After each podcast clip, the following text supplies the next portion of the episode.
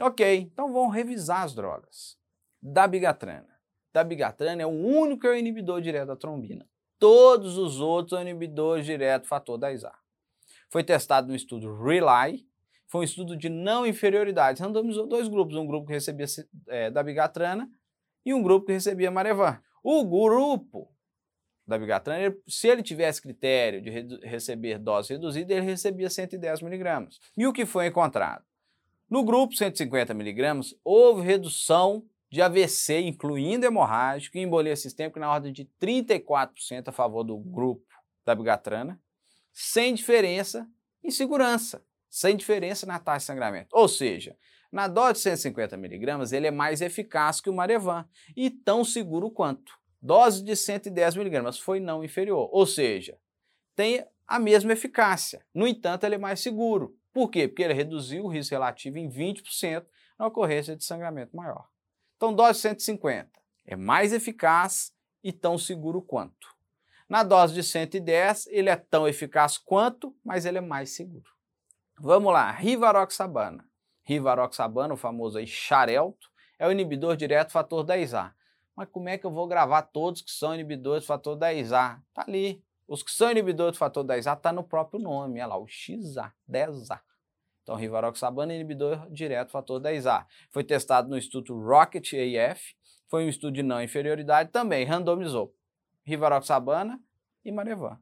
No grupo rivaroxabana ele recebia 20 mg uma vez ao dia, mas se ele tivesse clearance de creatinina entre 30 e 49, ele recebia 15 mg ao invés de 20. Foi o quê? Foi não inferior ao Marevan, ou seja, teve a mesma eficácia que o Marevan em relação a prevenção de AVC e embolia sistêmica, no entanto, foi mais seguro, porque reduziu a taxa de sangramento intracraniano e fatal, sem diferença na taxa de mortalidade. Então, ele foi tão eficaz quanto, porém, foi mais seguro. A pixaban, a pixaban está lá no nome, também é um inibidor direto do fator 10A, foi testado no estudo Aristotle, que randomizou também o grupo a pixabana, que recebia 5mg duas vezes ao dia, aqueles pacientes que tinham dois desses fatores, idade maior ou igual a 80, peso menor ou igual a 60, ou creatinina maior ou igual a 1,5, tinha que ter dois, hein?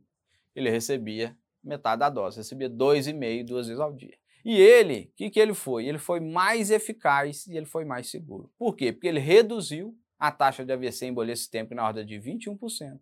E ele teve menor taxa de mortalidade por qualquer causa na ordem de 11% e menor taxa de sangramento maior na, na ordem de 31%. Então ele foi mais eficaz e ele foi mais seguro. Por que, que eu gosto de comentar do estudo Averroes? O que, que foi o estudo Averroes? O estudo Averroes comparou a pixabana, 5mg duas vezes ao dia, com a S, a dosagem que variou ali de 81 a 325. E esse estudo foi interrompido precocemente. Por quê? Porque houve uma redução nas taxas de AVC e embolia sistêmica na ordem de 55%, sem diferença no desfecho de segurança. Isso serve para quê? Ah, eu não vou dar um antitrombótico para o meu paciente, um anticoagulante, um novo anticoagulante, ou mesmo Marevan, porque eu tenho medo de sangramento, eu vou dar S.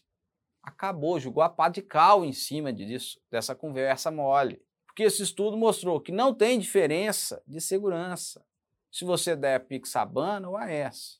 Não sangra mais se você der a pixabana. No entanto, se você der a pixabana, você está protegendo, você está evitando um desfecho grave, AVC ou embolia sistêmica, na ordem de 55%.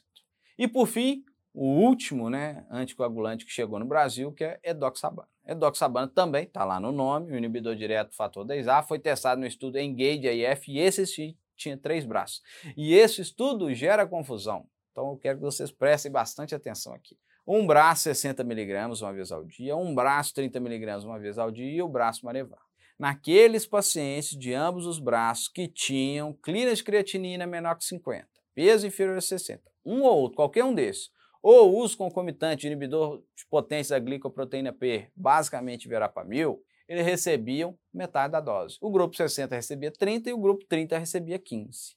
Ele foi não inferior à varfarina em ambos os braços, mas no grupo 60 miligramas, e aqui eu estou falando no grupo 60, pessoal, o grupo 60, que recebeu 60, ou aqueles pacientes que tinham um desses critérios e receberam 30. Eles diminuíram, teve menor taxa de AVC, isquêmico hemorrágico.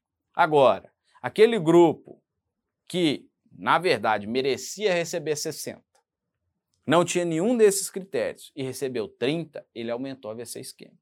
Ou seja, se você tiver um paciente que não tenha nenhum desses fatores e der para ele 30 miligramas, você está piorando a situação. Você está aumentando o risco de AVC isquêmico. Agora, se você tem um paciente que tem esse critério e der a dose de 30, aí sim você está fazendo um benefício para o paciente, porque você está diminuindo a taxa de AVC isquêmico e hemorrágico quando comparado ao Marevan. Muito importante isso.